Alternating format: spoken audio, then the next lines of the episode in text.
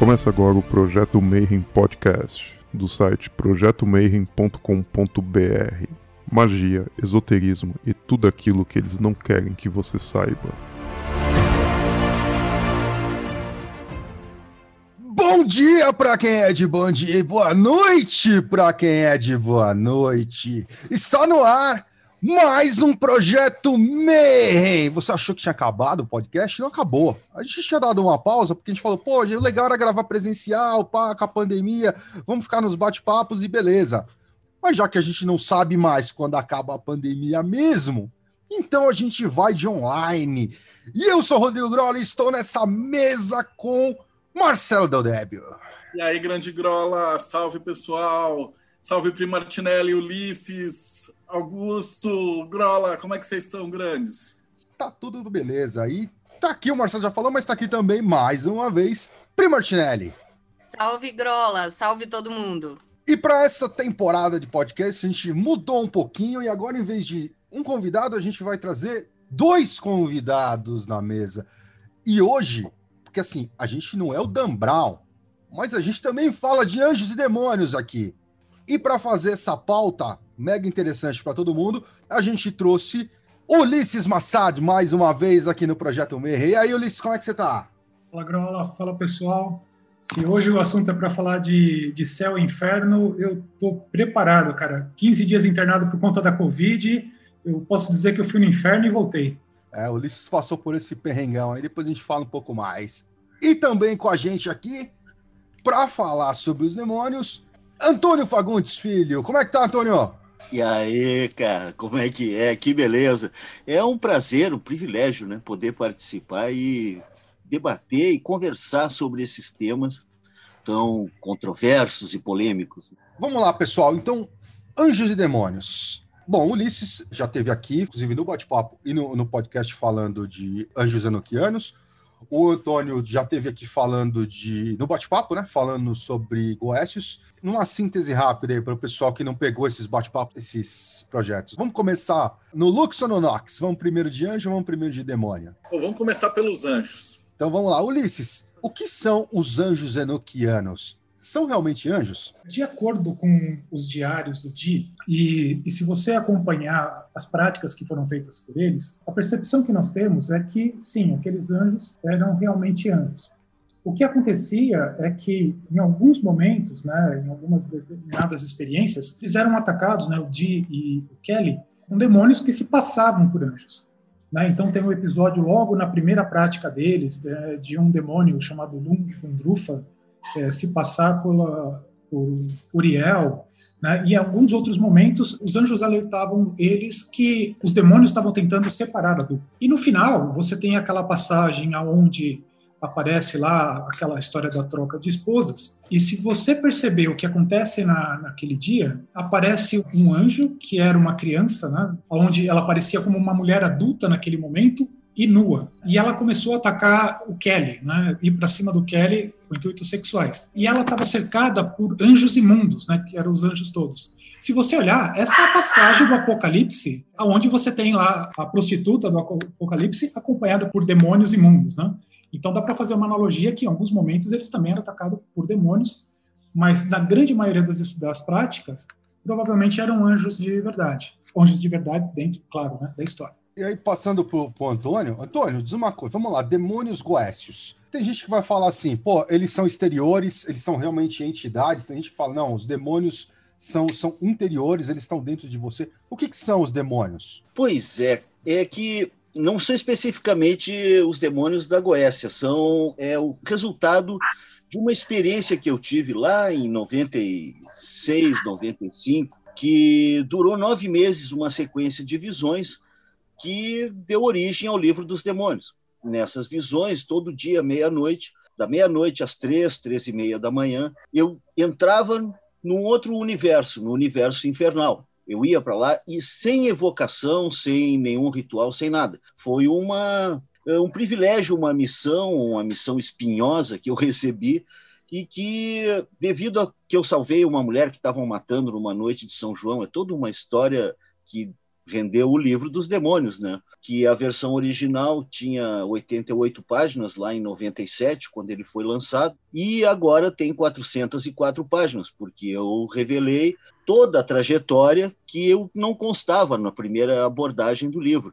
No primeiro tratamento, o livro é técnico, o livro de 88 páginas, o primeiro livro dos demônios, tem uma certa ironia. Ele é propositadamente frio e técnico, como um catálogo de observador de pássaros. Ele tem o, o nome, a característica, a entidade, e em nenhum momento o leitor fica sabendo como o autor recebeu essas informações e qual a verdadeira natureza da relação dele com essas entidades. E mais, o que aconteceu com ele para ele ir e como ele voltou? Quer dizer, todas essas questões que não tinham é, tratamento no primeiro livro, eu detalhei na segunda versão. E é um livro bastante impactante tem até uma advertência que é para ser lido com cuidado e, de preferência, ler com calma, em ordem, para poder entrar e sair dessa dimensão paralela. É, é isso que eu acho interessante, entendeu? A questão de anjos e demônios.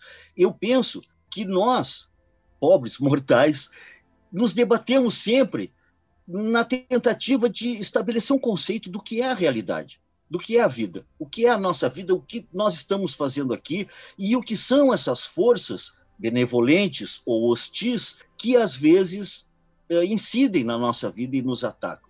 Essas forças benevolentes a gente chama de anjos, ou guias, ou orixás, ou mestres, ou tal, e as forças hostis são os demônios, os asuras, os rakshasas, os onis, é, etc. Né? Então, esse aqui é o ponto, é a tentativa de estabelecer o que é a realidade e o que são essas entidades é que gerou esses nossos estudos, né? Que até eu acho fascinante o estudo é, da magia enoquiana, justamente pelo que ela tem de capacidade de lidar com a ambiguidade desses seres. Como disse o Ulisses aqui, que o demônio se apresentou como sendo um anjo. Então, esse tipo de coisa é que, vamos dizer, o desafio do pesquisador e daquele que mergulha por acaso, como foi no, em alguns casos, e de propósito em outros, nos mistérios da magia. Né? Só puxando uma questão para os dois aí. O Antônio ele catalogou todas essas, essas entidades aí. O Ulisses ele pegou o trabalho do Di, mas logicamente para você entender o que o Di fez, é necessário uma certa disciplina e uma certa didática cronológica para você estudar e ir avançando em cima disso. Como é que funciona isso para vocês? Essa disciplina que você precisa, tanto, tanto seja para seguir uma linha de estudos tão antiga, seja para catalogar essa, essas entidades que estão passando a mensagem ou a imagem diariamente para vocês. Como é, como é que funcionou isso aí para vocês? No meu caso, eu fui praticamente atropelado pelo mistério e de uma forma parecida, de certa forma, de certa maneira, com, com o caso do John Dee, porque eu vi uma entidade depois dessa noite de São João, que eu salvei a mulher que o cara estava matando, não sei o quê, eu voltei a meditar, porque era o que eu estava fazendo. Eu estava justamente num ponto de uma inflexão da minha vida que eu estava ali numa solidão profunda, vivendo com parcos recursos, tinha me separado, estava pensando na vida e estava meditando quando aconteceu esse tumulto, esse incidente, essa violência. Aí eu voltei a meditar. Quando eu voltei a meditar, dali a uma hora mais ou menos, eu senti essa força, essa presença, essa luz que era que eu só podia atribuir a um anjo. E é isso que é o interessante.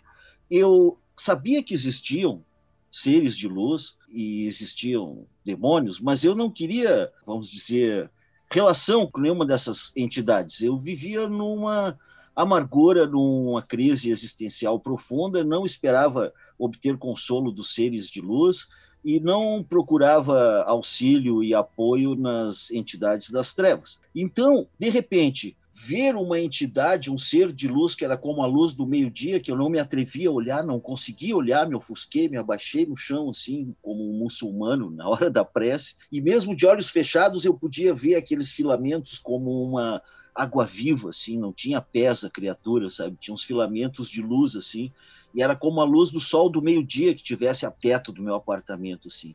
E essa criatura falou comigo. Pô, Se eu não tomei um LSD, um cogumelo, nem nada, não estou sujeito a alucinações, estou tranquilo na minha casa, fiz um gesto heróico, arrisquei a minha vida para salvar uma mulher desconhecida, estou ali tranquilo, não matei o cara que eu podia ter matado, tive vontade, que Deus me perdoe, mas tive, e, e me refreiei, me contive. Quando eu vi essa entidade, eu pensei, putz, ele veio me punir. Numa noite mágica de, de São João, que tem uma, um certo portal, tem uma abertura espiritual nessa noite tradicional, e aí eu não podia negar. A entidade me disse: Nós vimos, eu gostei que ele utilizou o plural majestático. Nós vimos o que você fez, Antônio. Você é um homem de coragem. Você quer ir ao inferno e escrever um livro para nós? Só isso ele falou ou ela, porque era uma voz que não tinha gênero também. É muito também interessante isso, uma voz macia e sem gênero. E ao mesmo tempo doce, mas autoritária. Em nenhum momento me passou pela cabeça que eu dissesse: "Ah, não, pô, procura outro". Tá louco? Eu não acredito em anjos, aí eu estou vendo um, ou melhor, acredito, mas não nunca esperei ter contato com essas entidades. E me aparece um eu tinha que atender o que ele me disse. E aí ele disse isso: todo dia, meia-noite, você vai sentar no mesmo lugar onde está meditando e vai ter essas visões e vai escrever um livro. E assim que nasceu o primeiro livro dos demônios. E foi uma trajetória dolorosa que eu fui deixando os pedaços pelo caminho, porque o inferno a gente não assiste, a gente sofre. é uma paisagem que é participativa, digamos assim. Então eu fui moído lentamente nessas dimensões, vamos dizer, imaginárias, mas ao mesmo tempo bastante reais para mim. E isso, o mais espantoso, só para finalizar, é que esses mistérios que eu enxergava durante a, essas três horas das minhas noites acabavam se mostrando reais durante o dia. Aconteciam fenômenos coisas sobrenaturais comigo que mostravam, porque os demônios diziam: não, e nós vamos te ver no teu mundo, no mundo físico, no mundo material. E você vai nos ver agora, porque ver os demônios é ser visto por eles também. Então, eu já tinha certeza de que eu não estava louco, porque eu sou da teoria de que se você pergunta se você está louco, é porque você ainda não está. Você ainda busca encontrar coerência no seu raciocínio. Então, eu não estava louco e estava vendo coisas e, melhor de tudo, guardei um segredo profundo, porque isso não podia falar para ninguém. Eu não tinha ninguém com quem dividir isso. Mas eu sabia que era verdade e as provas físicas foram terríveis ainda na, na minha vida diária. Eu passei a sofrer todo tipo de fenômenos estranhos. E aí não precisava, mas comprovou que o que eu estava vivendo era uma intersecção entre as dimensões e que de alguma forma eu tinha atraído a atenção de uma força espiritual. É estranho, eu sei, mas é, é mais ou menos isso. Bacana. E Ulisses, traçando um paralelo assim, como o Di começou, como você entrou, entrou nessa, cara? Como, como você foi atrás do, dos Enoquianos? O Di ele começou em 1521 por conta de um livro que ele havia adquirido. Né? O Di era um colecionador de livros. Era um livro chamado Aldarraia Sig Soiga Vucor, é um livro de magia hermética, né? um livro é, escrito em latim, e é um livro com uma narrativa inspirada.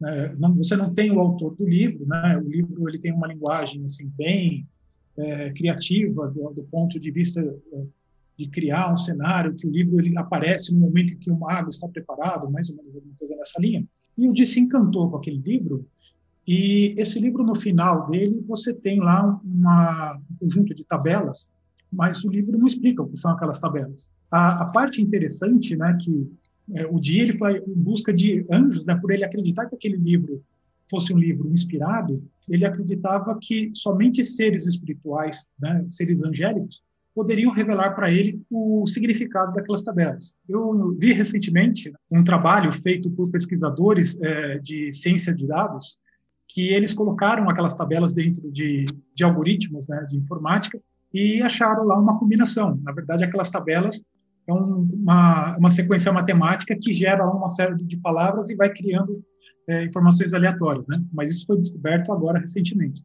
né? Mas então, dia ele começou por conta disso. E como ele não era um bom vidente, apesar de no final do, do, da vida dele você ver práticas onde ele estava sendo é, fazendo o papel de vidente, né, no, depois que ele rompeu com Kelly, é, então ele procurou ajuda. Né? Então ele encontra um amigo dele, que era um tal de é, Sr. É, Clarkson, e esse Sr. Clarkson trazia os videntes para ele. O primeiro vidente que ele trouxe, é interessante que o de, a impressão que dá é que ele não acreditava muito, ele não levou muito a sério o primeiro vidente. Tanto é que nesse primeiro dia ele não faz perguntas sobre os livros, ele pergunta sobre tesouros. Ele vai para uma, uma outra linha de pensamento, acho que mais por provocação para acreditar se o, o vidente era é, realmente autêntico ou não. E o vidente falou uma série de coisas para ele e depois não teve mais nenhuma prática com esse vidente. O interessante é que aquilo que o vidente falou, esse primeiro vidente antes do Kelly, é, foi o que aconteceu mais para frente. Então ele mencionou que existia alguma coisa que estaria por vir, é, por Odi, e que seria repassado por um outro vidente que não ele. Edi não levou a sério, mas foi exatamente o que aconteceu, né? Porque um tempo depois esse vidente ele para, Edi não trabalha mais com ele, aquele senhor Clarkson apresenta o, o Kelly para ele e dali para frente eles começam as práticas, né? E aí se desenrolam todas as histórias. É, a minha experiência, ela na verdade ela começou por curiosidade, por conta numa época, né? Estava é, na maçonaria estudando lá uma série de livros que me apareceu o livro da Golden Dawn, né? E quando eu tive contato com o livro e descobri uma ordem secreta criada por maçons é, de alto gabarito na Inglaterra, e eu fui ver o currículo que tinha dentro do, da, daquela ordem de magia, né? Aquilo ali me encantou. Quase todos os temas que tinham lá eu já conhecia, né? Que era Kabbalah, Tarô, Astrologia, né? Acho que Geomancia, tinha algumas outras coisas. E aí uma tal de magia noquiana. Aí eu falei, pô, nunca ouvi falar nisso, né? E fui pesquisar na internet, aquela primeira, talvez isso aqui, deixa eu ver se tem alguma coisa na internet.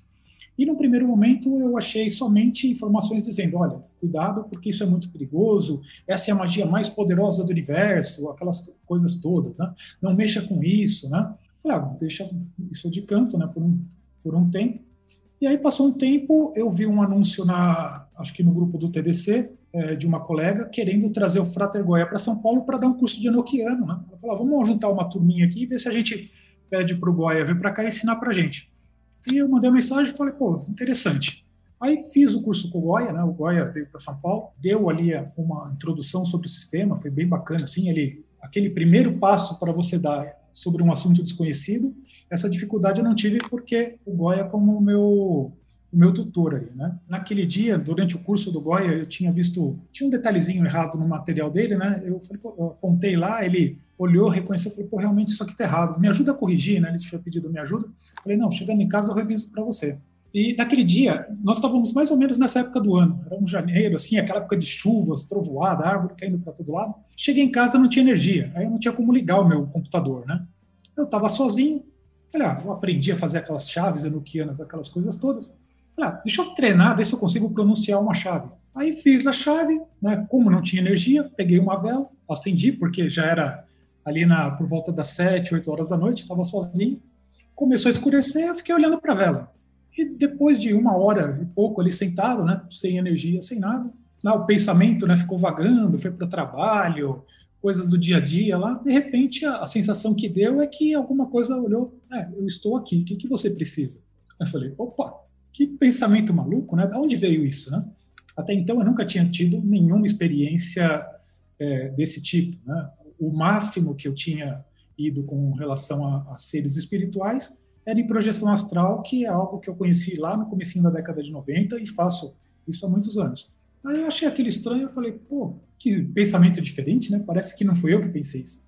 E de repente começou a surgir um diálogo, como se eu estivesse numa projeção astral, num sonho, é, comunicando com uma entidade, só que eu falei, eu tô acordado, né? Que coisa maluca, né? E aí, na hora que eu percebi que aquilo estava acontecendo, cara, aí bateu aquele frio na barriga, de, né? gelou as costas, eu falei, se eu tivesse em pé, a sensação que eu tinha é que eu ia cair sentado de, de medo ali, né? Porque é aquela coisa, né? Principiante está em casa, sozinho, né? Luz apagada, essa energia, não dá para você falar assim, opa, acabou a brincadeira, deixa eu acender a luz, né? Deixa eu gritar aqui para minha mãe, mãe, socorro, né? Aquela coisa toda. Né? Já moro é, sozinho muitos anos, então não tem essa, né, cara? Tava ali sozinho, pô, agora tem que me virar. E aí, falou, bom, já que eu tô aqui, aí comecei a fazer perguntas e, a, e as respostas vinham. Então foi uma experiência assim totalmente sem querer, né? E, e foi isso que me chamou a atenção. Acho que se, se eu não tivesse feito naquele dia, não tivesse dado nada, provavelmente eu tinha colocado aquilo para esquecimento e falar, não tenho mais interesse nisso aí. Mas como funcionou de primeira, aí isso me chamou atenção. Aí eu falei, opa, isso tem alguma coisa aí. Então foi aí que eu comecei a me aprofundar. E, e aí come, você começa a ler um livro, de repente você vai para outro. Normalmente livros de pessoas que é, supostamente leram os diários, né? Só que à medida que você vai lendo o livro e você vai tendo dúvidas e os livros não te explicam, você fala, cara, não dá mais, eu tenho que ir para a fonte. Aí foi então quando eu peguei a paciência de pegar um calhamaço de, de diário escrito em inglês antigo, com um monte de coisas em latim, e tentar entender aquilo lá. Foi assim que tudo começou. E aí, Pri? Você já trocou as ideias com os de capeta aí também, com os anjos e tal? Mais de uma vez. É, só que o que eu faço, eles não recebem bem esse nome. São outros nomes. Não cabe muito no idioma como as pessoas que atendem quando eu chamo. Não cabe no nosso idioma o nome dessa galera. Eu tenho uma pergunta para o Ulisses e para o Antônio, porque quem está escutando a gente não chegou, é, a grande maioria não chegou ainda no nível de fazer operações mágicas muito sofisticadas. Então, nós temos todo tipo de ouvinte. E eu gostaria, porque os dois citaram na sua experiência, o Antônio, o Fagundes, fala com a maior tranquilidade da aparição e de fazer essas excursões onde ele é moído. E são demônios. E o Ulisses descreve o contato com o anjo com medo. Os dois usaram a palavra benéfico e maléfico para definir a anjos e demônios. Eu gostaria que, quando a gente fala de benéfico e maléfico para um indivíduo, fica muito claro a gente compreender o que é maléfico e o que é benéfico num comportamento. Para uma entidade como anjos e demônios, como que você estabelece o que é benéfico e o que é maléfico? Medo não pode ser, porque o Ulisses viu o anjo e teve medo, o Fagundes viu o demônio e não teve medo. Medo não pode ser. Então, como vocês compreendem o maléfico e benéfico? Porque se atende o que eu quero, não interessa o nome que ele recebe. Ele é um anjo para mim. Como que vocês definem isso? Olha, eu acho muito interessante a tua pergunta, é muito pertinente, principalmente pelo aspecto relativista da moral humana. Porque o que é o benefício de uns há de ser o prejuízo de outros. Se você pede a uma entidade que te ajude a passar num concurso para o qual, sejamos francos, a pessoa não estudou o suficiente, por isso já está pedindo auxílio espiritual, e a pessoa é atendida, alguém ficou para trás. Talvez alguém que tivesse estudado de fato mas não foi inspirado. Então, essa relatividade da moral humana não se aplica especificamente nas entidades, porque elas são, do meu ponto de vista, é, monolíticas, uníssonas, são homogêneas em si, porque um anjo e, o, e os demônios, eles não têm alma, eles são seres espirituais, eles não têm livre-arbítrio, eles não querem nada. Esse que é o ponto. E é, é preciso, principalmente no meu caso, eu acho que o caso do Ulisses, aqui entre nós, como ele está se referindo à magia enoquiana, que é uma magia que exige um certo dom intelectual e que, portanto, atrai pessoas reflexivas, inteligentes, estudiosas, é, não é tão alvo de preconceitos quanto o ramo dos demônios, que, em geral, as pessoas confundem tudo, confundem satanismo com luciferianismo, confundem o satanismo ateu com, com, o satanismo teocrático, confundem as coisas, acham que existe só um diabo, o diabo me fez fazer as coisas. O diabo, em primeiro lugar, não existe o diabo. Existem várias entidades das trevas que são de origem diversa, nem todos são anjos caídos. Mas por que, que eles são malignos? Porque eles absorvem, eles não existiriam sem o nosso livre-arbítrio mal aplicado. De certa forma, eu penso que os demônios são como os abutres na ecologia. Alguém tem que lidar com a dor e o sofrimento, a energia da dor e do sofrimento que ecoam, emanam para o universo é esse é o ponto que é o mais estranho, vamos dizer, do conceito de realidade que me foi revelado, da doutrina que me foi revelado, que é que as nossas emoções, a nossa dor, a nossa esperança, o nosso sofrimento, a nossa solidão, tudo isso ecoa para o universo e gera vetores de energia que precisam ser manipulados e reequilibrados por essas criaturas. De certa forma, eu sou meio taoísta, eu acho que os demônios têm a sua razão de ser e, inclusive, eles podem ser, sim, benéficos para os humanos. Eventualmente, os demônios podem ensinar coisas e aqueles que sobreviverem ao contato com eles. E nesse sentido, eu acho que o princípio de ser maléfico ou benéfico é se é induz a harmonia ou se causa mais sofrimento e disrupção. Esse é que é o ponto. Pessoas me perguntam, entende? Eu recebo, eu estou nesse ramo desde 1980, que eu vago pelo labirinto da magia, e às vezes as pessoas me consultam, me contam histórias estranhas e me dizem de entidades que elas viram, e dizem assim, mas como que eu vou saber se é um anjo ou um demônio? Para, meu amigo, pelo conteúdo da mensagem. Se o conteúdo da mensagem é harmonizador, é pacificador, te traz harmonia, esperança, serenidade, te induz a ser legal com os outros e a ficar bem contigo com a natureza, é um ser de luz. Se, por outro lado, é um espírito que te sugere planos maquiavélicos de vingança ou formas de fazer os outros sofrerem ainda mais, hum, certamente há de ser alguma cria dos subterrâneos.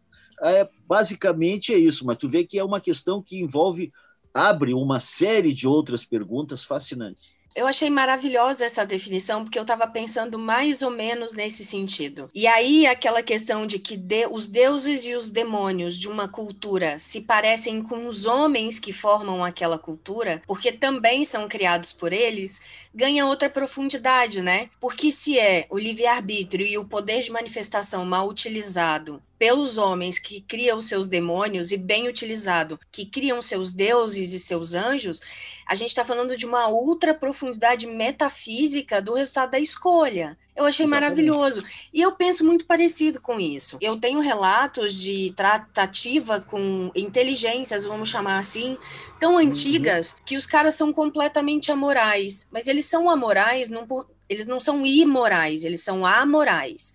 E não Sim. porque eles são ruins ou bons, porque não existe essa, essa polarização humana numa inteligência tão antiga, mas é porque eles simplesmente não compreendem a realidade humana. Eles não entendem a, as premissas e os pormenores da experiência humana na encarnação. Isso. Então, eles são completamente amorais. As necessidades humanas, né?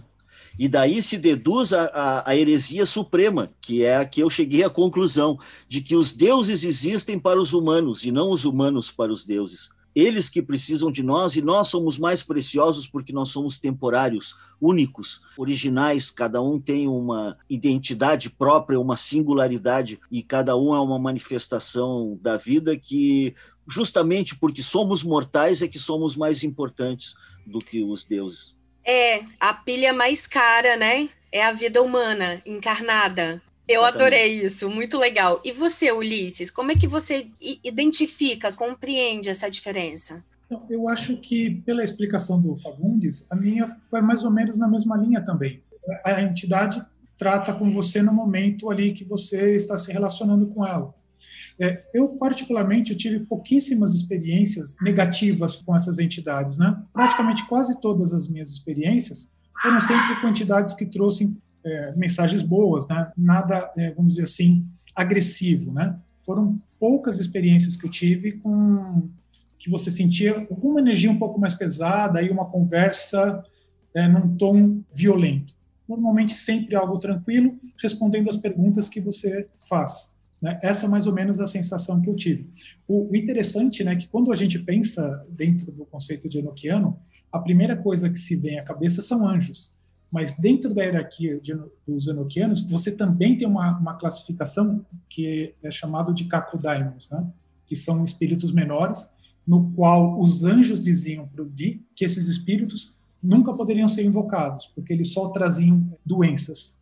Excelente, adorei. Eu tenho uma mambô que eu amo do meu coração, a Kate, que fala: sua magia funciona? Se ela funciona, ela tá certa Mas trabalhar com alguma coisa que só gera desgaste, doença, ou como o Fagundes falou, desarmonia, tem alguma coisa errada no que você está fazendo. E eu acho legal a gente trazer esse ponto de definição de benéfico e maléfico, porque você pode trabalhar com um demônio e o resultado desse trabalho ser extremamente benéfico para o que você queria. E aí fazer um trabalho com um anjo e ganhar uma atribuição, um comprometimento de desenvolvimento que vai gerar um trabalho gigantesco e que vai te trazer cansaço, uma necessidade de disciplina. Então, é bom a gente trazer essa diferenciação de criação de conteúdo, que conteúdo que essas energias estão trazendo, o que que eles causam, a harmonia, a doença. Obrigada, Ulisses.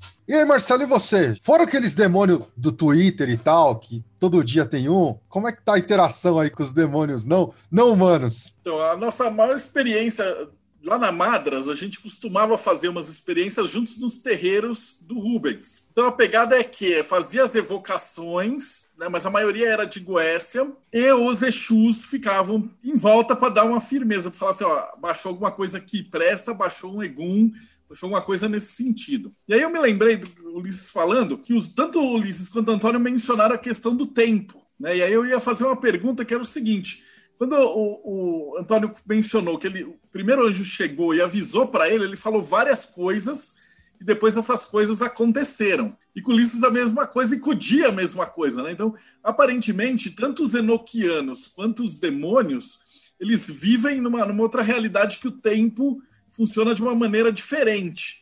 Então, eu queria saber de cada um se vocês receberam, se vocês fizeram perguntas para os demônios e para os anjos a respeito de como é que eles enxergam o nosso tempo e como é que eles responderam, né? Uh, aliás, eu vou colocar só uma coisinha antes, que quando a gente trabalhava muito tempo atrás com uma entidade, né, um Exu, que incorporava muito tempo, era o Anubis, ele vinha e saía todo o tempo, às vezes terça-feira, quarta-feira, quinta-feira ele vinha para dar aula e tal. E, e, era uma das coisas que eu mais queria na vida era perguntar pro cara assim, mano, o que que você faz depois que você desincorpora, e aí você retorna para o anda, daí você vai ficar lá da, da uma da manhã até as 10 da noite do outro dia e você volta. E aí pergunta assim: o que, que você faz do lado de lá? Quanto tempo passa? Como é que isso funciona, né? Então eu queria saber das experiências de vocês. Como é que se, vocês perceberam ou perguntaram e a resposta deles de como é que funciona o tempo do lado de lá? Que assim, eu acho essa questão especialmente fascinante. Porque o que acontecia?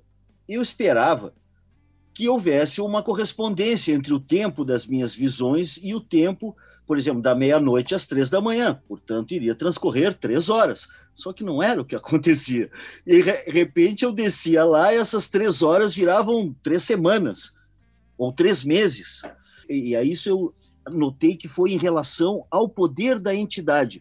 Apenas os demônios de mais hierarquia podiam distorcer o tempo dessa forma. E teve um momento em que eu fiquei preso, eu acho que por décadas, dentro de um sarcófago de pedra, caí num buraco de pedra lisa e fiquei lá e passei por várias experiências. Isso mexeu profundamente comigo. E aí, de repente, eh, eu passava, pensava que eu estava lá preso há 20, 30 anos e e aí voltava era três da manhã. E esse outro aspecto que, que tu enfatizou também, que eu acho muito importante, que é a confirmação num plano material das coisas que as entidades dizem. Porque, também, como a Pri muito bem observou, se a magia funciona, ela merece atenção, ela tem que funcionar. Se não funcionar, se não encontra comprovação na realidade, não passa de um delírio, um sonho, uma ilusão, sei lá, uma patologia, alguma coisa. Fetiche Mas, de poder fetiche de poder ou ilusão, a pessoa muitas vezes eh, mente para si mesma, mas se uma entidade diz que algo vai acontecer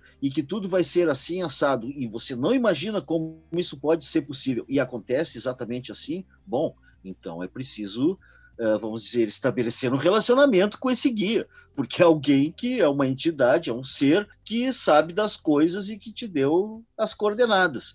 Então não dá para fingir que, que não viu. Então, esse é o ponto. Uh, o mistério é desconcertante e a, a magia é a arte de conviver com o impossível, entre outras coisas. Porque se o impossível acontece mais de uma vez, aí não é mera coincidência. Aí é porque existem forças espirituais que estão lidando com você, com a sua vida e com o seu caminho, a sua trajetória. Então é melhor parar e prestar atenção. Foi o que eu fiz. Eu não sabia de nada, eu não tinha um conceito do que eu ia encontrar. Assim, o que aconteceu é que eu, eu acho, penso eu, que eu reunia duas qualidades que eram essenciais para alguém escrever o livro dos demônios. A primeira é que eu tinha sofrido muito ao longo da vida sofrido de várias formas emocionais e físicas e enfrentado violência e enfermidades e acidentes e decepções, desilusões e tristezas infinitas. Muito bem. Isso, a minha natureza canceriana, me deu um substrato emocional fortíssimo. A parte disso, eu sempre fui um rapaz estudioso. Eu sempre gostei de estudar e de escrever, e sei me expressar por escrito. Então eu acho que eles precisavam alguém acostumado ao sofrimento e à violência e ao mesmo tempo capaz de articular isso em palavras. E foi por isso que eu acho que de repente tinha que ser comigo mesmo. Eu me sinto honrado e privilegiado. Eu só queria destacar que acho importante que veja, um anjo, um ser de luz me mandou ao inferno. Entendeu? E não me prometeu proteção, nem disse que não, você é dos nossos, queridão, fica tranquilo que vai dar tudo certo. Não.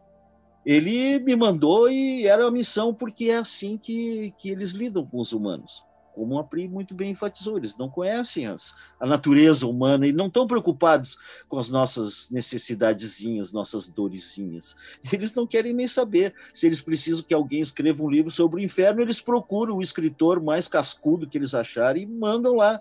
E azeite, ele que se vire. O que, que aconteceu? Sobrevivi? Sobrevivi, mas cheio de sequelas. Desenvolvi uma úlcera, vomitava sangue enquanto estava escrevendo o maldito livro. Quer dizer, eu paguei um preço altíssimo. E então é, é interessante ver que os anjos também podem ser implacáveis. Né? É, comigo, esse anjo foi. E Ulisses, e, e para você, como é que é essa questão? Então, essa questão do tempo que o Marcelo falou, eu não cheguei a, a ter alguma sensação dessa distorção de tempo. Mas é, o que aconteceu foi mais ou menos é, na linha do que, é, depois do, daquela primeira experiência, né, eu fiz algumas perguntas né, é, para o anjo. A primeira delas me veio um momento de coragem, eu olhei para ele e falei assim: aparece para eu te ver. Né? E a resposta dele foi: você não está preparado.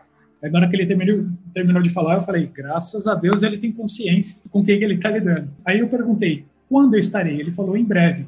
E, e realmente, é, depois de, de algumas semanas, é, numa experiência onde eu estava fazendo desenvolvimento na Umbanda, lá no, no templo do, do, nosso amigo Alfonso, é, durante lá um, um, processo de treinamento, né, a gente estava aprendendo aquela coisa de mediunidade, ali fazendo as primeiras práticas, eu tive a sensação de ver uma criatura que não tinha nada a ver com Umbanda, do meu lado, me olhando. E naquele momento eu soube que aquela criatura, eu falei assim, é, só pode ser o anjo da, da primeira mensagem. E posterior a esse momento, uma determinada noite, eu tive um sonho semelhante a uma iniciação, né? É, por conta da maçonaria, a gente sabe, aquele processo de iniciação, de tempo, aquela coisa toda. E eu lembro que naquele sonho me foi passado um nome, que eu escrevia esse nome num livro, como se eu estivesse pondo o nome de alguma coisa no livro. E posteriormente, numa outra experiência, me veio que aquele era o nome do anjo. E eu lembrei na época que o Goya, quando ele teve uma experiência com um determinado anjo, o anjo falou: procura o meu nome na tabela e vê se você encontra ele lá. Me bateu a curiosidade de procurar o nome na tabela. E realmente o nome existia lá. Dava pra, tem um ponto, um único ponto daquela tabela enoquiana. Quando a gente estuda os diários, surgiram duas grandes tabelas, que é o coração do, do sistema enoquiano, que é o que foi para Godendal. É, em um único ponto, o nome desse que me apareceu no sonho, dá para se formar um, um pequeno sigilo ali. Então foi foi essa experiência daquilo do anjo falar algumas, é, alguma coisa que futuramente realmente o que ele me prometeu entre aspas ele cumpriu. Eles têm uma visão muito difer diferenciada de tempo e espaço, né? Eu lembro quando eu estava fazendo a primeira enciclopédia de, de mitologia e a gente estava fazendo aquelas evocações de abertura e tal, isso ainda no tempo do Vagnão. E aí, quando eu consegui falar com a entidade, ela virou assim, encostou, e eu enxerguei o processo inteiro feito. Então, para você fazer o livro, demorou alguma coisa do tipo quase dois anos de diagramação. E era uma coisa que acho que foi o Keller que falou quando eu entrevistei ele, que eram os blocos de informação que as entidades passavam. Então não é que, por exemplo, agora eu estou falando, você que está escutando em casa, você está escutando, você está vendo só o som. Mas quando você conversa com uma entidade dessas, ela te manda um bloco de informações.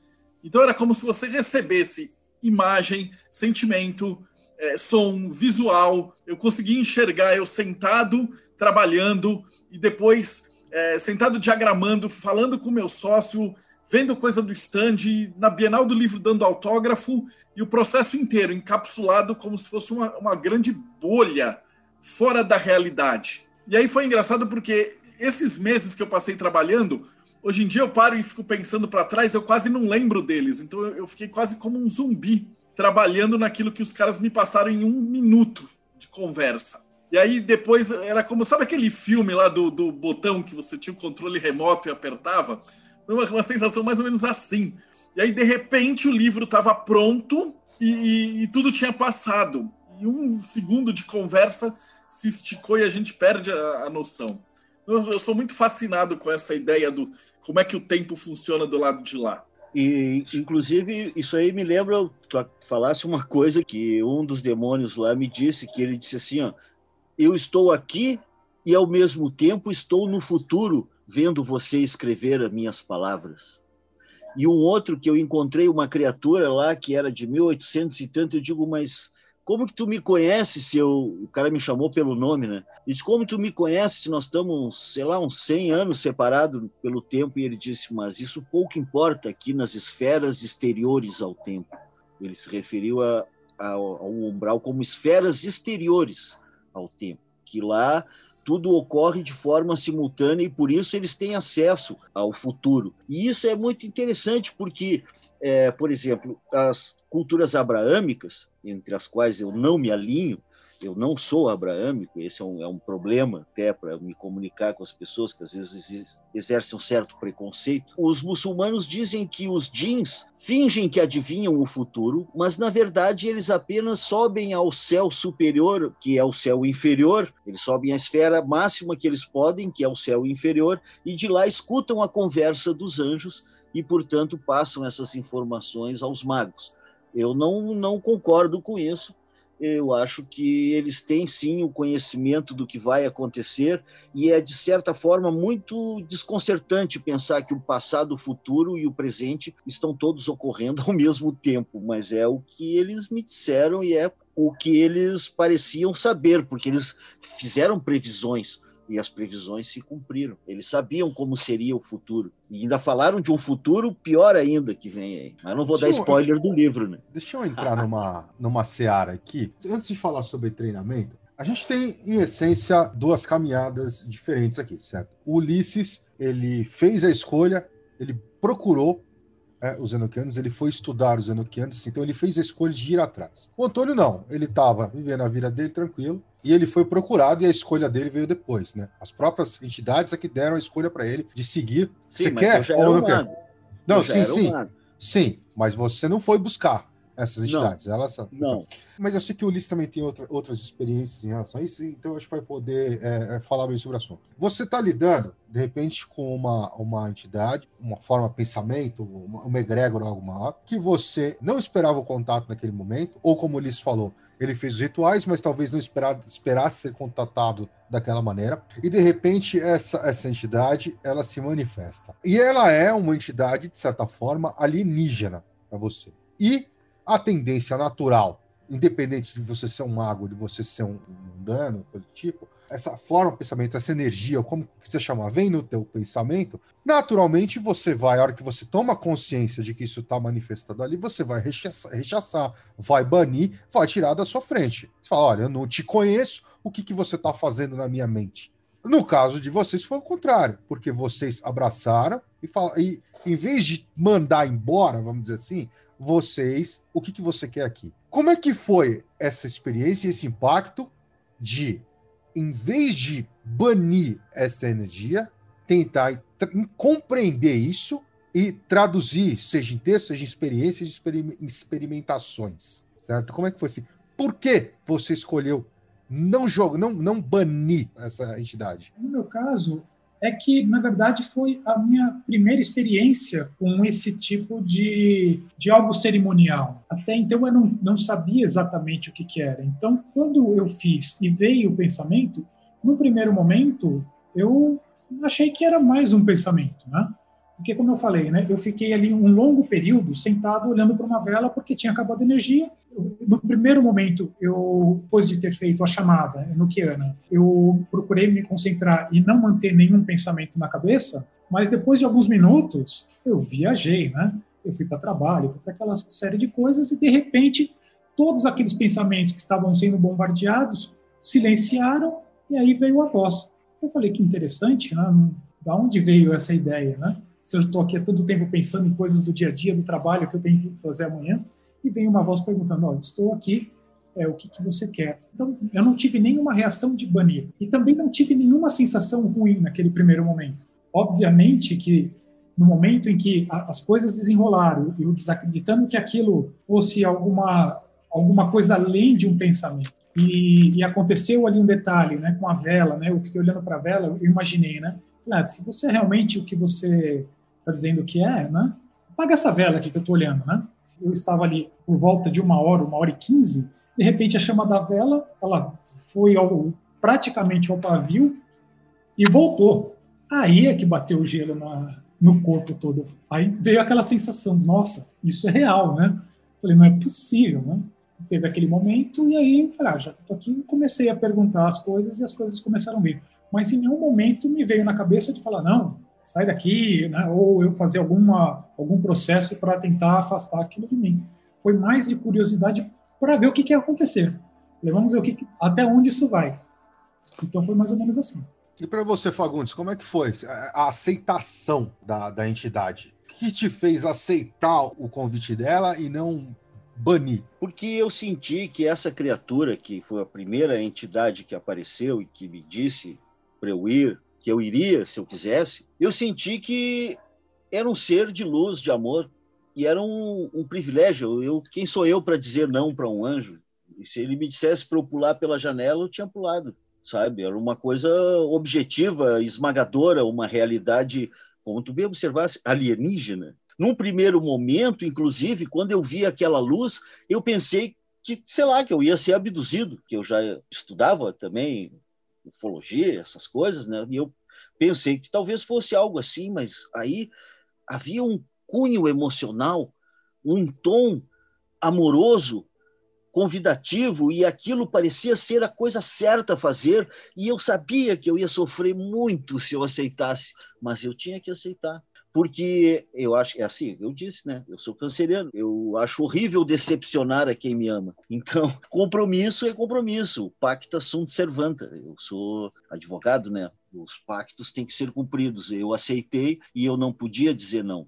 E eu sabia que ia ser horrível, mas que a vida é, é, assim mesmo. Eu já tinha passado por um monte de coisa horrível. Era, assim, não, o importante era o privilégio. Né? Eu me senti privilegiado de ser escolhido. E não contei para ninguém, vivi minha vida tranquilamente, só que minhas noites eram infernais e levavam, essas visões levavam muito, muito tempo.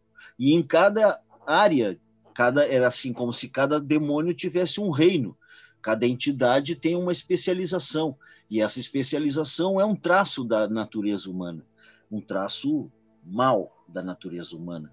E então, em cada área, eu era confrontado com os assuntos e os temas da área. E então era, vamos dizer, o que eu quero enfatizar é que era uma experiência de cunho personalíssimo. O inferno é feito sob medida. Outro viajante, outra pessoa que tenha visões, vai ter visões de um inferno feito sob medida para ela, mas ainda assim análogo ao, às visões que eu tive. Agora, a questão é a teoria da distorção. O jornalista espanhol, que é especialista em ufologia, José Antônio Caravaca, escreveu que as manifestações de OVNIs e aparições de Virgem Maria e outras entidades obedecem a um padrão cultural do observador, o que faz com que observadores diferentes deem uma descrição diferente do mesmo fenômeno.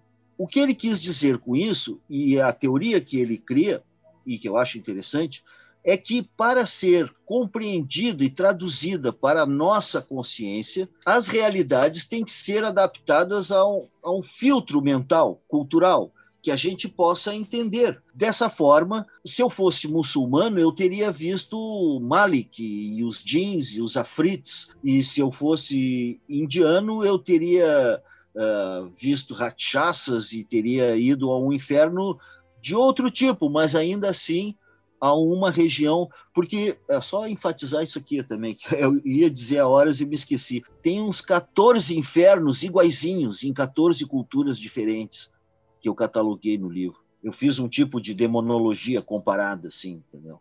E é muito interessante como os demônios e os infernos se parecem. Em 14 povos distintos, mas como assim? E aí as pessoas, ah, não, mas esse negócio de céu e inferno é coisa do, dos cristãos. Não é. Não é. Existem povos que não trabalham com esse dualismo metafísico e ainda assim incluem regiões infernais nas suas cosmogonias, na sua cosmologia, e que faz parte do universo deles essa esfera sem luz de expiação, o que, na verdade, não passa de uma, um lugar comum, que é a necessidade de colocar os piores entre os humanos em algum lugar para eles sofrerem o que eles causaram. Eu achei que toda essa experiência que eu tive referendou o conceito de karma, que tudo é equilíbrio e que tudo que a gente, quem cospe para cima, na cara lhe cai.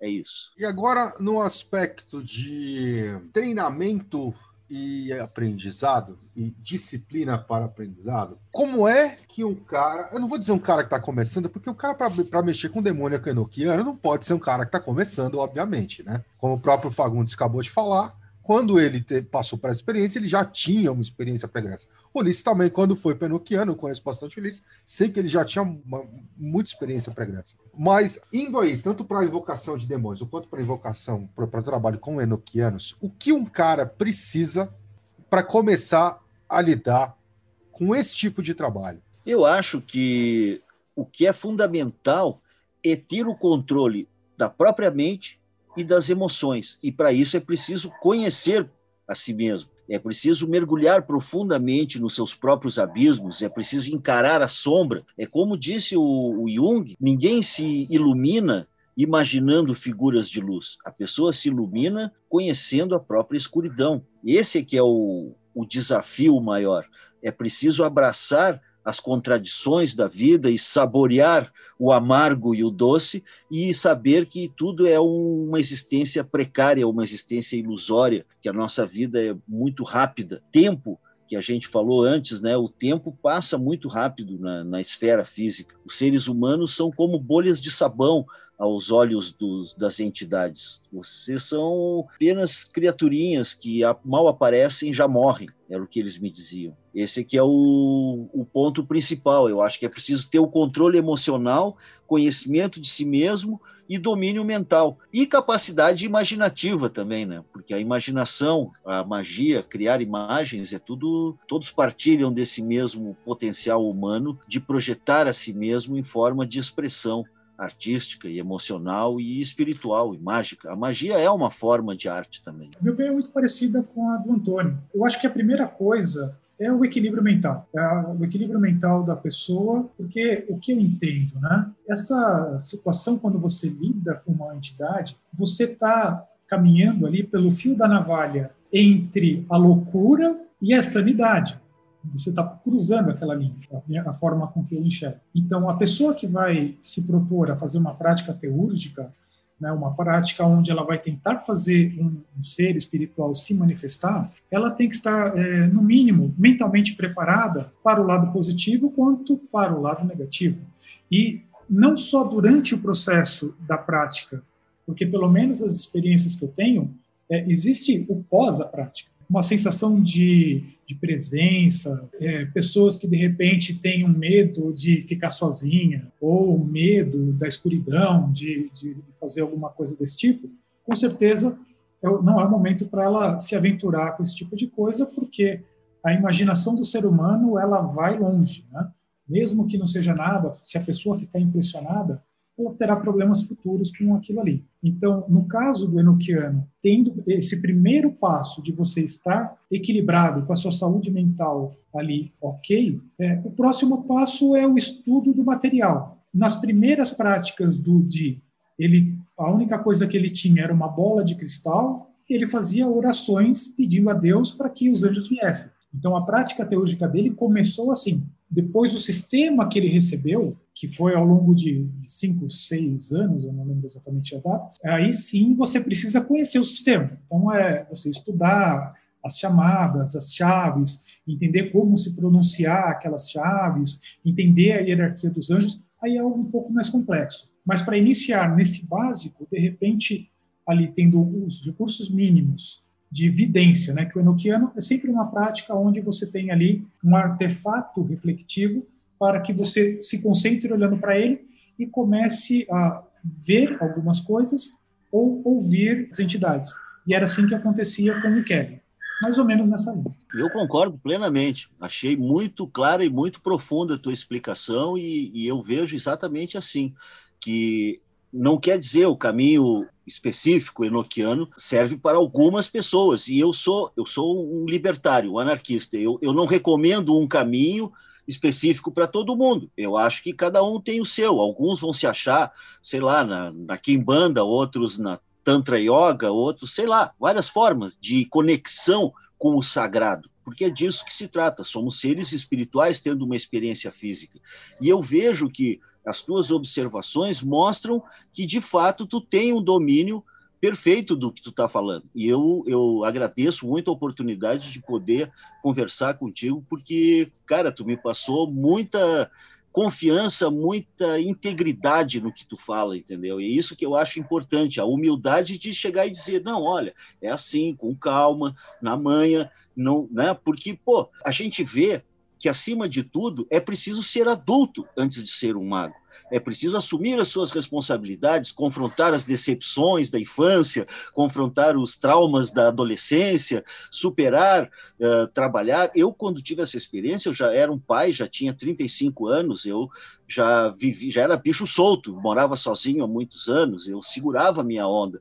Então, eu acho que é importante isso também, assumir as responsabilidades da vida adulta e assim dar amor para as pessoas e assumir os compromissos emocionais. E eu acho que isso é o que faz a pessoa ser equilibrada e poder lidar com essas realidades espirituais sem recair na loucura, que eu vejo que é um, um problema que tu nunca vai ter, entendeu? Tu tem o domínio perfeito do que tu está falando, e eu acho isso um exemplo que os jovens devem se espelhar. Acho legal mesmo. Ô Marcelo, você tem uma questão interessante sobre hierarquia aí, né, cara? Então, é, tanto no Enoquiano quanto nos demônios, a gente sempre vê, e eu estava lendo pelo livro do Antônio, ele fala das hierarquias. Então você tem demônios que são mais poderosos, tem os demônios que obedecem, e aí os anjos também. Você tem os querubes e você tem os anjos que mandam, os anjos que obedecem e tal. Então parece que existe uma hierarquia de ambos os lados, né? E também queria perguntar, são duas perguntas. A primeira é como é que vocês enxergaram essa hierarquia no, no contato que vocês tiveram? E eu queria aproveitar e perguntar dos quatro elementos. O Enoquiano eu conheço bem, ele tem assim os quatro elementos, mas como é que Ulisses entrou em contato com isso, você consultou algum anjo de algum elemento, então explicar para o pessoal que está escutando é, como é que a parte dos elementos, né, fogo, ar, água, terra, funciona, e depois para o Antônio, como é que os demônios também se agrupam, e se existe alguma correspondência dos elementos, tipo tem demônio de água, de fogo, etc. também. Então, Ulisses primeirão. Começando para a parte de, de, hierarquias. Né? No Enoquiano, você tem, na verdade, mais do, de uma hierarquia de anjos. Né? Então, por exemplo, vamos para a primeira hierarquia que foi recebida pelos Enoquianos. Ela vem lá do sigilo de Eimes. Então, naquele selo que teria que ser feito com cera de abelha, né, que é aquele símbolo que nós falamos na, no podcast, você tem ali toda uma estrutura aonde você tem, primeiro, os anjos que protegem o sigilo, que são sete anjos, onde tem o, os nomes deles ficam em volta do selo. Depois você tem o nome dos anjos planetários. Aí, de, embaixo daquilo, você tem uma hierarquia que são nomes de Deus que são desconhecidos até pelos anjos. Aí você tem as filhas da luz, né, que é uma hierarquia com sete anjos. Depois você tem os filhos da luz, depois você tem as filhas das filhas e os filhos dos filhos. Então, ali no, no sigilo tem uma hierarquia completa de anjos lá no selo. A segunda hierarquia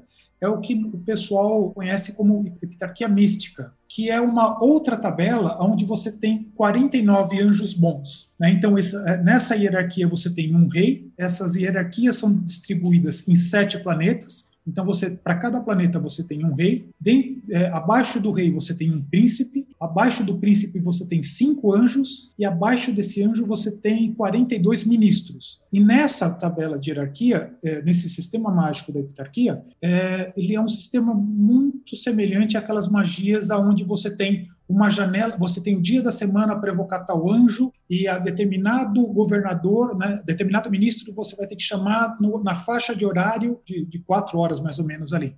Então tem uma divisão toda assim. Na última tabela, que é a principal do dia, onde que é a tabela que foi para Golden Dawn, onde tem praticamente é o, é coração ali do onde o pessoal fala que é o sistema enoquiano, né? Você também tem uma hierarquia de seres. Só que essa hierarquia desses seres, ela começa pela quantidade de letras que é composto o nome do anjo. E o que é interessante nessa última hierarquia, que é sempre assim, você tem, você sempre quando for chamar um anjo, você primeiro precisa chamar alguém acima dele que governa aquele anjo para você chamar o anjo de baixo. Então, é, o que é o pessoal chama como os, os, anjos querúbicos, né, que é o nome que foi dado pela Godendal, que vamos dizer que são o, o, anjo eh, de cada uma das regiões ou de cada elemento, de acordo com a prática do ritual de 50 dias do João Di, que era um ritual iniciático que os anjos passaram para ele, para você chamar aquele anjo, você tinha que, é, que chamá-lo pelo nome de Adonai. O nível mais alto da hierarquia você chamava por Adonai. Depois você tem uma, um conjunto de anciãos que eles deveriam ser chamados pelo nome de dos reis, né, que você tem lá dois reis. Né? E depois você vai descendo na hierarquia, quando você chega nos anjos, que são os anjos que têm aquelas funções, né, que lá no Enochiano você tem uma categoria de anjos que são chamados de anjos servidores, que cada um tem uma função. Tem o da medicina, tem o que controla os quatro elementos, tem o que controla descobrimento de metais, tem uma série de, de, de funções. Esses anjos, você tem uma cruz onde você tem um anjo, no nome dessa cruzinha, você tem um anjo que você invoca aqueles anjos e outro que você comanda. E além, aí, na último nível da hierarquia, entra os demônios, que eu comentei com você, que são os Kakodaimos. E para comandar os, os demônios, nessa cruz onde tem o nome dos anjos, que você invoca e você comanda os anjos servidores, você pronuncia o nome daqueles anjos de trás para frente. É, essa seria a, a, forma de você evocar os demônios dentro da estrutura enoquiana. E isso foi o que o, o Di pergunta, né, pro, se não me, eu não me lembro para qual anjo que é, mas ele pergunta, quando eu evocarei os demônios? Aí o anjo respondeu, você nunca deverá evocá-los, né, foi aí que eu comentei. Além dessa hierarquia, existe a outra parte do sistema, que aí é conhecido pelo pessoal da, de Telemann, né, que é onde o, o Crowley é, fez lá toda a parte da, das viagens dele, que é uma parte dos éteres. É, lá nessa parte dos éteres, você tem 30 éteres, e esses éteres, 29 deles são compostos por três governadores. E na tabela é, do Di, que você tem lá nos diários dele, você tem, para cada um desses três governadores, né, você tem lá é, um anjo que ele fala que é o anjo da tribo de Israel. É, isso não, não está nos livros, mas entendendo todo o sistema, que toda a vez que você vai é, comandar um anjo, evocar um anjo, você chama aquele anjo a partir de um, de um outro anjo acima dele, eu acredito que aquele anjo relacionado à tribo de Israel, quando você abre um éter e vai chamar um dos governadores, você deveria chamá-lo com base nesse anjo da tribo, porque ele é uma, aparentemente é uma entidade acima para governar, para comandar aqueles anjos de baixo. Isso é um entendimento meu, tá? Não, não está nos diários essa última parte. E nos demônios, como é que funciona? Porque primeiro de tudo você falou com um anjo, aí depois foi com os demônios e tinha uma hierarquia. Como é que isso funcionava lá? Uma hierarquia bem definida e bastante rígida, de uma natureza quase que o, como numa monarquia uma autocrática, assim. Os três principais, porque é interessante que dentro da minha experiência os líderes são os mesmos do Grimorium Verum, que é Lúcifer, Beelzebub e Astaroth. E o interessante é que quem está na regência atualmente é o Beelzebub, desde 1914, Primeira Guerra Mundial. Foi o que eles me disseram lá, né? e que Lúcifer é o principal, mas, por exemplo, a gente que falou a questão do nome, né? Ele disse que esse não é o nome dele e que eu não sabia o nome dele e que ninguém sabe o nome dele. Poucos, ele disse, na verdade, que poucos ali, poucos anjos, demônios, né, sabem o nome dele ali. A hierarquia vai se sub, subsidiária, vai indo de forma infinita. Uh, cada um, eu, eu penso que, que é, é desnecessário tentar calcular quantos demônios existem, porque eles são infinitos. É uma nuvem, cada um tem os seus, os seus, vamos dizer, funcionários, que vão baixando de hierarquia. Só os mais hierárquicos é que podem tomar a forma humana e aparecer de forma uh, bela, atraente. E são os únicos que podem adivinhar os pensamentos da gente de uma forma assim que não é propriamente ler a mente, eles adivinham pela tua cara, pelo, pela tua linguagem corporal, pela tua energia que tu emana, eles sabem o que a pessoa está sentindo. E, e dentro dessa hierarquia, alguns foram muito é, elegantes e, e, cumpriram fielmente, me deram passagem através do reino, porque assim muitas vezes o chefe mandava um subsidiário me guiar pela, pelo reino dele, para que eles eram importantes, não ficar perdendo tempo com um reles mortal Michuruca um escritor da província, como eu. então, eles mandavam alguém me guiar. E esses foram muito. A maioria deles foi muito correto na sua maneira de, de me explicar as, as singularidades de cada reino. E aí, houve momentos em que eu perguntei, tá, mas ele disse assim, mas por que que tu tá me deixando passar e, me contando tudo isso? Ele disse, não, porque foram as instruções que eu recebi. E eu digo, mas de quem? Ah, mas é do anjo aquele que tu não teve coragem de olhar. Eu digo, mas como que vocês que são espíritos de rebelião obedecem aos seres de luz? O que, que é isso? Aí o cara ficou puto comigo. Ele disse assim, não, que o que tu não entende é que não há necessidade de conflito e de desequilíbrio. Eles têm a função deles, nós temos a nossa, e não há necessidade, não haveria proveito mútuo em maior conflito. Então, é, nós vamos te deixar passar. E me fizeram passar. Mas eu acho importante também observar que é o seguinte: a questão da verdade, porque eu não podia mentir para os demônios, eu não podia tentar dar uma desperto, sei lá, disfarçar as minhas fraquezas para eles. Pelo contrário, a cada reino que eu chegava, cada demônio me confrontava com as minhas próprias fraquezas, as minhas próprias falhas. E eu tinha que responder de coração, de verdade, e tentar sobreviver ao, ao que ia vindo. E foi o que aconteceu. Então, dentro desse aspecto, eu acho interessante que, que o meu livro ele, ele tem esse diferencial personalíssimo, confessional é uma história que, que o autor revela realmente qual era a relação dele com essas entidades e o que elas fizeram com ele. Então, eu acho que, nesse sentido, é, é uma obra que não tem o mesmo valor, digamos, uh, tradicional das ciências que outros magos estudam, né, que são outras referências, mas, curiosamente, parece referendar as ciências tradicionais também, de certa forma, é uma experiência que é, em tudo justifica o estudo, é só uma outra visão, mas justifica o estudo das ciências ocultas e da, da visão é, hermética, da visão maçônica, da visão é, enoquiana, da visão cabalística. E, e o que eu penso da questão da hierarquia é que são emanações, emanações da fonte original da criação. E essas emanações, à medida que vão se propagando, vão diminuindo o seu poder e a sua força, vão virando entidades mais subsidiárias. Eu penso que seria isso. Eu gostaria de retomar um assunto que a gente estava conversando logo no início desse podcast, e é uma conversa, é um bate-papo maravilhoso. Eu estou aqui com um caderno morrendo de anotar. É que Ulisses, você tinha falado sobre o caso do Dee é, sobre a troca de esposas.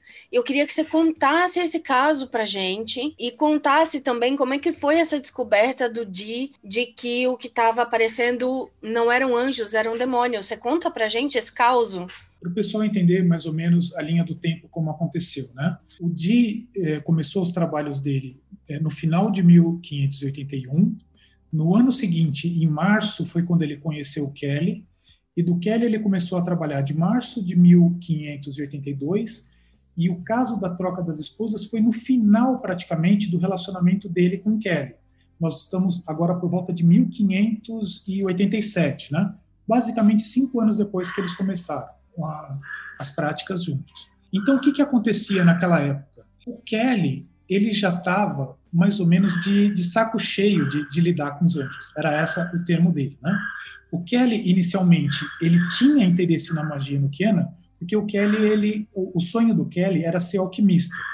Então, Dee já tinha escrito um tratado alquímico, que é um livro chamado Mônada Hieroglífica, e ele, com o contato com Dee e com essa experiência dos anjos, ele imaginou que o, ele poderia é, aprender mais sobre alquimia, tanto com o Dee quanto com as entidades. Como isso não aconteceu ao longo dos anos, é, e o Kelly ele era um cara que tinha assim, um temperamento explosivo, então, em momentos ele brigava com o Dee, aí tinha hora que ele não queria mais saber dos anjos, depois ele se arrependia, ele voltava, aquela coisa toda, começava a acreditar de novo nos anjos. Nesse ponto da história, ele já estava no momento onde ele já não queria mais lidar com os anjos. Ele, ele chegou a falar para o Di e falou assim: Olha, eu não tenho mais nada a, a me relacionar com isso. Bom, e aí o que que Di faz? Di percebe que o Kelly está querendo parar com a história, mas o Di ainda queria continuar avançando nos estudos. Então, ele, o Di ele procura um substituto para o Kelly antes de acontecer esse episódio. O substituto que ele pegou foi o filho mais velho dele, que era uma criança. Quando ele colocou o garoto para olhar para a bola de cristal, o garoto ele não via nada, assim, ele não tinha capacidade de evidência. E aí Di voltou para o Kelly, falou: Kelly, tem que ser você para a gente continuar os trabalhos. Então aí começa a história. Então na primeira prática, depois que saiu o, o Di, acho que era por volta de março de 1587, é, o Kelly retoma a, a visão da bola de cristal. E aí, é, na primeira vez, os anjos aparecem para ele todos imundos. Então ele vê todos os anjos de forma imunda. E ao longo de todo o processo é, de contato, né, o que o Kelly tinha com os anjos, os anjos sempre falavam que eles eram seres muito belos e eles eram seres que emanavam luz. No dia da troca de esposa, os anjos apareceram completamente diferente. E aí tem um anjo, que o nome é um anjo com características femininas, né, chamado Madime. Essa Madime, ela é uma das filhas é, da luz. Lembra que eu falei da primeira hierarquia lá do sigilo, é, desde o começo da prática? Ela é um dos anjos que aparece como filha da luz lá naquela hierarquia. E ela se, sempre se manifestou com um aspecto de criança. Então, ela toda vez que ela conversava com, com Kelly, era uma voz de, um, de uma criança. Eu falo que parecia um erê, para quem conhece um pouco de Umbanda, ela tinha um comportamento de herê. No dia da, do episódio da troca de esposas, ela aparece, ao invés dela aparecer como uma criança, ela aparece como uma mulher adulta e pelada. Né? Ela estava nua. E ela aparece e começa a atacar o Dee e o Kelly. E aí o Kelly olha para ela e fala: Afaste-se de mim, sua imunda, né? E aí ela começa a falar: Não, que vocês vão receber agora uma nova doutrina. Ou seja, é, a doutrina que foi passada, que ela estava passando ali, a impressão que dá era que era diferente do, do restante. E quando ela propõe que eles deveriam compartilhar todas as coisas, inclusive as suas esposas, o, tanto Kelly quanto Dee falaram de forma alguma, porque a, a base da educação religiosa deles era o cristianismo. Então, a, eles tinham os valores é, cristãos. Então, aquilo era inadmissível, não fazia o menor sentido para eles. E esse anjo Madime, né, é, ameaça, falou assim: se você não fizer o que eu estou mandando, nenhum ensinamento daqui para frente será transmitido a vocês. Aí existem coisas para ser é, passadas, mas eu não vou passar se você não cumprir as ordens. Bom, aí naquele momento eles interrompem o ritual e o Kelly vai para os aposentos dele. Eles moravam, eles dividiam a mesma casa na época. Passado um tempo, o Kelly volta com uma mensagem criptografada com números dizendo que ele recebeu aquela mensagem dos anjos, que seria uma autorização para permitir que eles fizessem a troca de esposa. E como é que eles iam fazer aquilo? Você tinha a tabela onde tinham as letras, a hierarquia do nome dos anjos. Os números que eles receberam era para que eles olhassem na tabela, contassem a, a sequência da tabela, numerassem a tabela da primeira casinha até a última, e aí eles procurassem é, os números, encontrassem a letra que estava lá e começassem a colocar no papel porque iria formar uma frase. Eles fizeram esse processo e a frase não se formou. Deu, é, apareceu lá um texto que não fazia sentido. O Kelly volta novamente para os aposentos dele. Aí ele diz que Rafael vem e faz alterações na tabela. Então, ela, essa, é, essa segunda tabela, algumas letras mudaram, foram corrigidas e alguns quadrantes da tabela foram trocados de posição. Então, essa tabela é chamada de tabela reformada de Rafael. Quando eles pegaram essa segunda tabela e fizeram lá a, a combinação das letras, saiu uma frase em latim autorizando a que eles fizessem a troca de esposas. E aí, naquele momento, aí de fala, então não tem jeito. O de compra a ideia.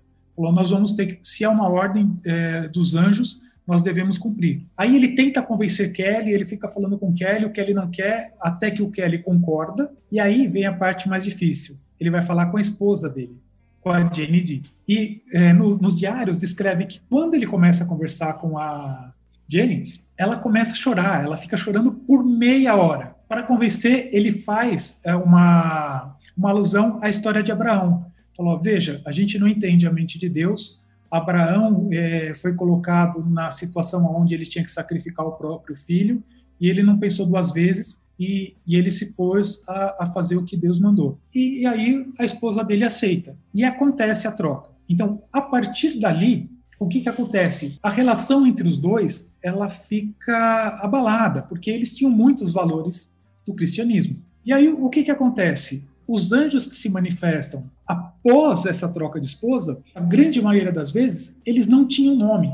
Era um espírito que vinham e falavam. Agora, a interpretação que eu dou para tudo isso, né? E aí, isso, esse processo durou mais ou menos um mês, e os dois romperam. Kelly ele foi é, procurar emprego como alquimista e ele consegue na corte do Rodolfo é, II, se eu não me engano, na República Tcheca, não lembro exatamente. E o Di ele fica lá um tempo e ele volta para a Inglaterra. Bom, então o que, que eu reparo? Como ao longo do todo o período os anjos sempre falavam para Di, é, demônios estão tentando separar vocês dois e vocês devem permanecer juntos. Um anjo que era uma criança, que tinha um comportamento infantil durante cinco anos, chega num determinado dia, aparece como uma mulher adulta, nua, atacando e falando, trazendo ensinamentos totalmente opostos do que eles tiveram ao longo daqueles cinco anos. E a, e a cena é muito parecido com a cena do Apocalipse se você, é, lendo o Apocalipse, quando fala sobre a besta do Apocalipse, você vê que a, a, aparece uma prostituta,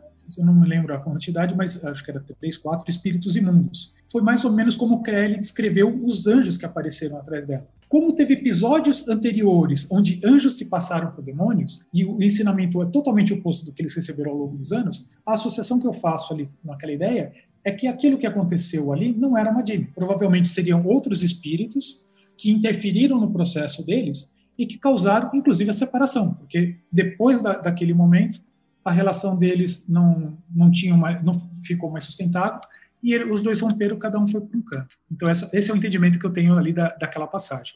Anjos já apostavam dinheiro. Aposto que eles chegavam e falavam, aposto cinco dinheiro enoquiano que a gente vai zoar com esses caras aí. Eu consigo. Se eu, se eu falar para eles pular da ponte, eles pulam. Se eu falar para os caras trocar esposa, eles trocam. Se eu falar para ele dar um tiro no outro, ele dá. Aí eles, eles estavam apostando isso aí. O, o, que os anjos mandassem ele fazer, ele ia fazer. Ele acreditava cegamente em tudo que ele estava recebendo. O Kelly, por exemplo, é, em alguns momentos você vê que o, o, eu não digo que todas as experiências dele foram assim é, verdadeiras. Em muitos momentos eram tratados de assuntos materiais e você via que o Kelly dava os pitacos dele ali com os interesses dele, né? Então você via que ali Fala, cara, deve ser uma maldade do Kelly. Nesse momento, há uma dúvida. Eu não sei se o Kelly fez aquilo porque justamente ele já queria romper, mas de repente ele teria alguma atração pela esposa do Di e ele fez isso de consciência, mas ele não demonstra essa intenção. Em outros momentos, é, que às vezes envolviam questões políticas ali, de personagens, você vê que Kelly exatamente ele dava a opinião que ele achava que era dele. Né? Você vê que ali o negócio era, era ele tentando manipular a situação. Agora, em, em, em outros momentos, eh, não dá para ter certeza. Assim. Eu, é, como estudei um pouco o material, eu tenho minhas dúvidas. A gente sempre escuta, né? O Grola chamando a gente, chamando a gente na chincha para responder, para falar. Grola, e você? Hoje é sua vez. Eu o quê? O que, que você tem para compartilhar com a gente a respeito desse assunto? Que experiência com espíritos, com anjos ou demônios? Pri, eu nunca entrei de cabeça nessas searas, até porque minhas linhas de estudo, você sabe que como eu trabalho com estudo e produção, estudo e produção, eu acabo me focando muito em cima do que eu estou produzindo de material, e aí me sobra muito pouco tempo para entrar em outras linhas de trabalho.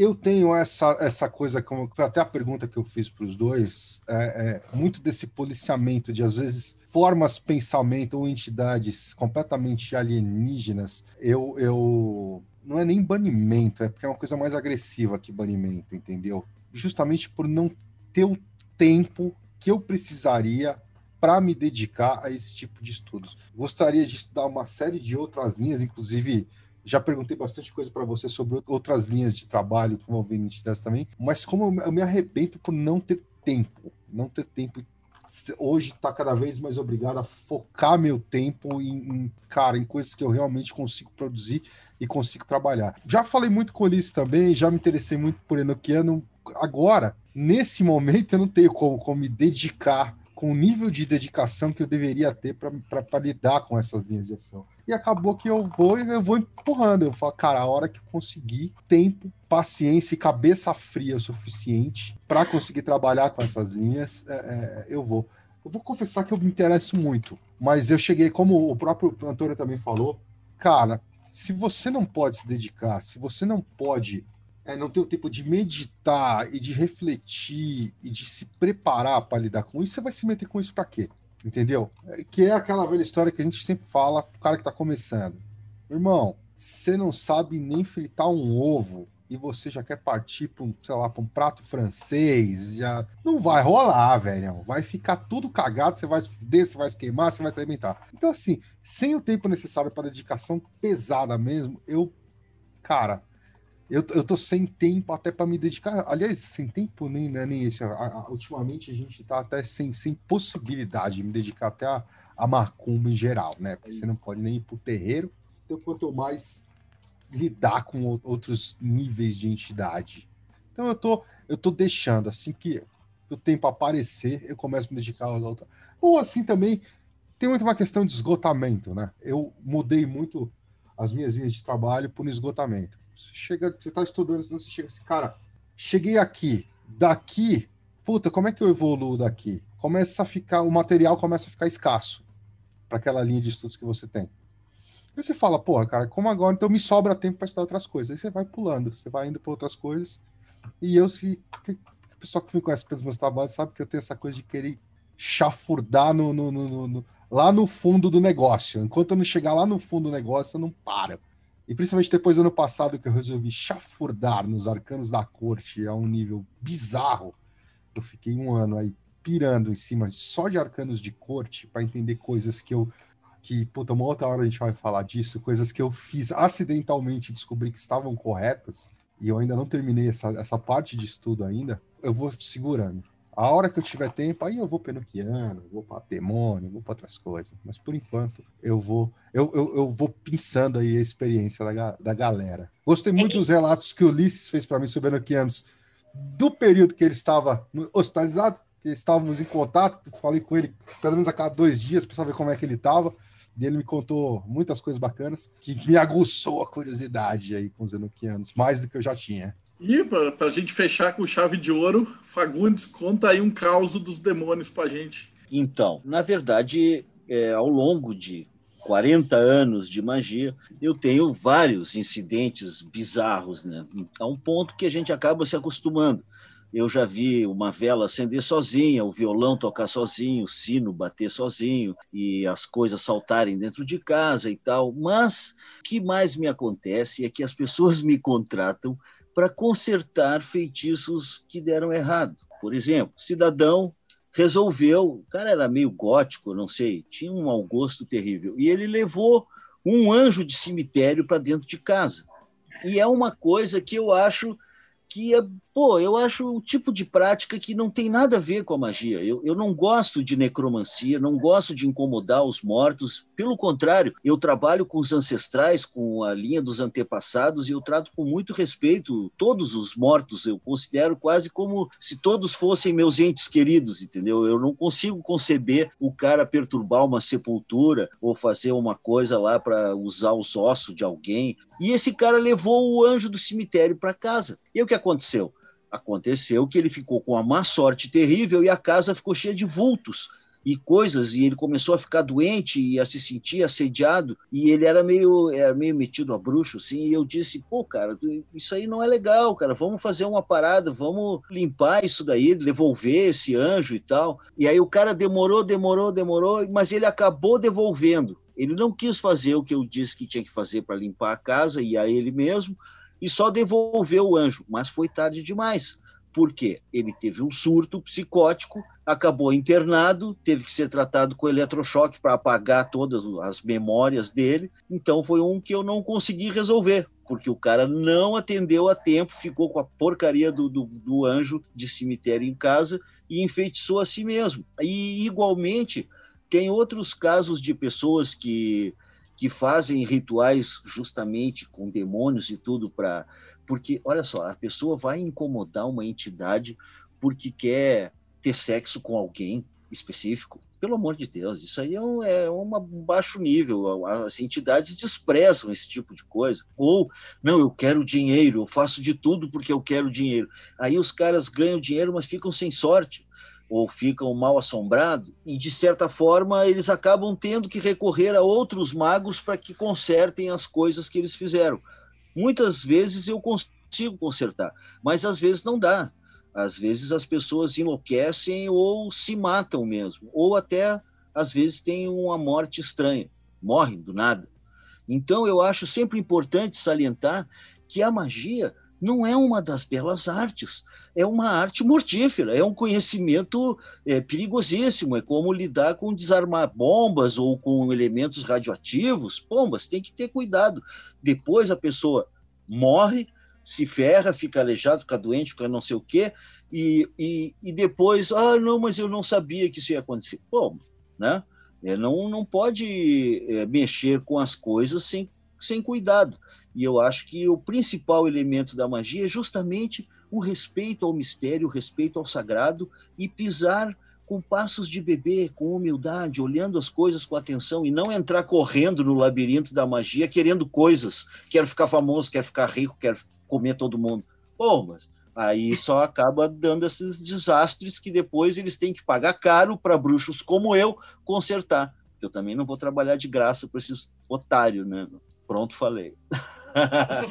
Isso me lembra o caso do cara que foi fazer magia tradicional com aqueles pentáculos de cobre e prata e o caralho a quatro para fazer a magia porque ele queria transar com uma mulher específica, mas não era uma mulher específica, era com um perfil, um biotipo específico de mulher. E eu, caralho, mano, você tem noção do, do, do nível de esforço tempo e dinheiro que você gastou para fazer essa magia. Se você tivesse tipo, saído no rolê e chavecado a mina, teria saído mais barato e economizado tempo, tá ligado?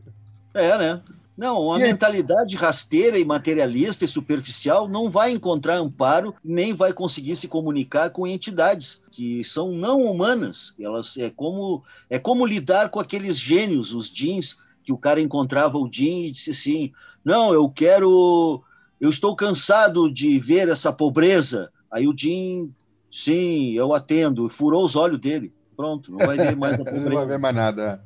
É, ou o cara, não, eu quero ter um, um membro que alcance o chão, sem problema. Cortou as pernas do cara até a altura da, em que o, o membro tocava o chão. Ou seja, é preciso saber com quem tu está lidando e o que tu vai pedir e as consequências todas. É preciso saber o que está fazendo, né? Essa aí de cansei de ver essa pobreza, tudo bem, só deixou ele cego, pronto, não vai ver mais nada. Perdeu um desejo e, e demonstrou que era não sabia pedir.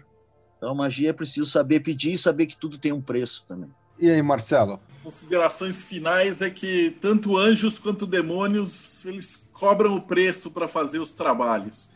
Que nem relógio trabalha de graça. Essa é consideração final que eu cheguei, que eu de pedir as coisas e fazia os tratos e os acordos, e os anjos sempre cobrava uma coisa mais que a outra. E demônio, então, eu nem vou falar, né? Você ainda está comprando, ainda corre o risco dele você não, não receber nada e aí vai ter que reclamar lá na.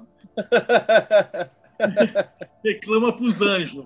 Ulisses, quer fazer alguma uma mensagem final aí? Se alguém quiser te tirar dúvida, quiser procurar você, tem alguma rede social aí, alguma coisa? Eu estou praticamente no Facebook, vocês podem passar à vontade, estou à disposição qualquer ouvinte se interessar pelo assunto, quiser conversar, tirar alguma dúvida, eu tenho o maior prazer de responder. E você, Antônio, primeiro, se você tem alguma consideração, alguma mensagem final, segundo, se você tem alguma rede, se alguém quiser se interessar pelo, pelo teu livro, pelo, ou, ou quiser trocar uma ideia, tem, tem como te contatar por alguma rede aí? Sim, tranquilo, eu estou no Facebook, no Instagram, fagundes.antônioaugusto, e tem o site www.livrodosdemônios.com.br eu só eu vendo o livro e eu vendo por lá, mas dá para comprar direto comigo também. E mas a mensagem final que eu quero dizer é o seguinte, que a magia existe e que nós somos seres poderosos, muito mais do que nos fizeram crer. E investir nesse pensamento é o que nos vai fazer crescer e evoluir. E anjos e demônios, eles estão no lugar deles. Nós é que não estamos no nosso lugar e precisamos conhecer a nós mesmos e crescer e evoluir. É isso que eu acho. Suerte e luz. Isso aí. Mas, Marcelo, então, pá, a gente estava lá, invocação, apareceu um anjo, falou projeto. Apareceu um demônio, falou Mayhem. Como é que o cara faz para acessar o projeto Mayhem? Para acessar o projeto Mayhem, você vai no catarse.me barra TDC. E aí você consegue chegar no projeto e lá agora a gente está gravando isso aqui no comecinho do ano. Ele vai ter os rituais da roda do ano e a gente está acabando de lançar a Hermetismo 10, que é uma revista que tem histórias e contos e ensaios da galera que está estudando e trabalhando com, com ocultismo já há décadas, está produzindo material muito bacana. E tem os grupos de estudo, o Telegram, grupo do Facebook, para juntar com a gente e aprender também com esse pessoal massa que a gente está convidando aqui para o podcast. É isso aí, pessoal. A gente finaliza o, o, primeiro episódio da temporada 2021 do podcast Projeto Mayhem. E em breve, daqui umas duas semanas, já deve sair um outro episódio. Enquanto isso, você vai também acompanhando os bate-papos. Para quem é do projeto, já sabe que assiste ao vivo os bate-papos. E para você que não é, apoie e continue acompanhando a gente. Um abração, pessoal. Até a próxima.